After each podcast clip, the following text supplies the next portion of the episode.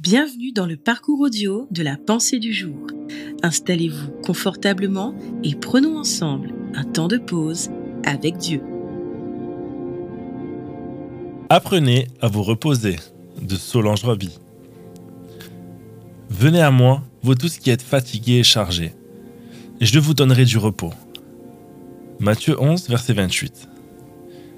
Il y a quelques années, après une visite chez l'ophtalmologue, j'attendais avec impatience les lunettes qui feraient disparaître mes migraines et troubles de la vue.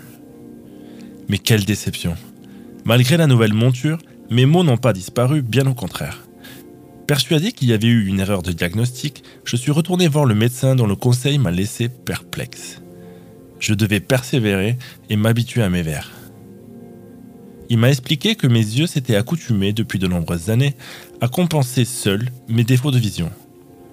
Les muscles oculaires, surentraînés, continuaient leurs efforts et n'acceptaient pas la correction. La suite lui a donné entièrement raison. En moins d'un mois, à mon grand étonnement, tout est rentré dans l'ordre. Mes yeux avaient cessé de faire de la résistance et avaient appris à se reposer, à laisser les verres travailler pour eux. Quelle leçon Dans le domaine de la foi, c'est la même chose.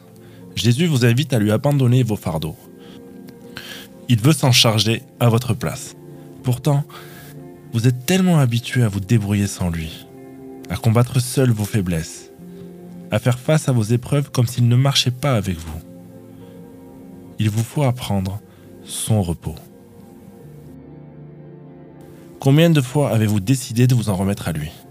Vous venez de prier, de lui faire confiance, puis, dans la minute suivante, vous avez tout oublié et repris votre douloureux bagage. Apprendre son repos, c'est décider de lui faire confiance. Et c'est une question de volonté, d'entraînement. Vous avez tout à y gagner. Toutefois, cette attitude ne vous est pas naturelle. Tout en vous voudrait reprendre le contrôle.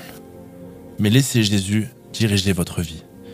Habituez-vous à marcher par la foi et non par la vue, à vous appuyer sur ses promesses, sur sa parole certaine. Recommande ton sort à l'Éternel, mets en lui ta confiance, et il agira, dit le psaume 37, verset 5. C'est seulement lorsque vous aurez accompli ce pas de foi que vous gagnerez la bataille.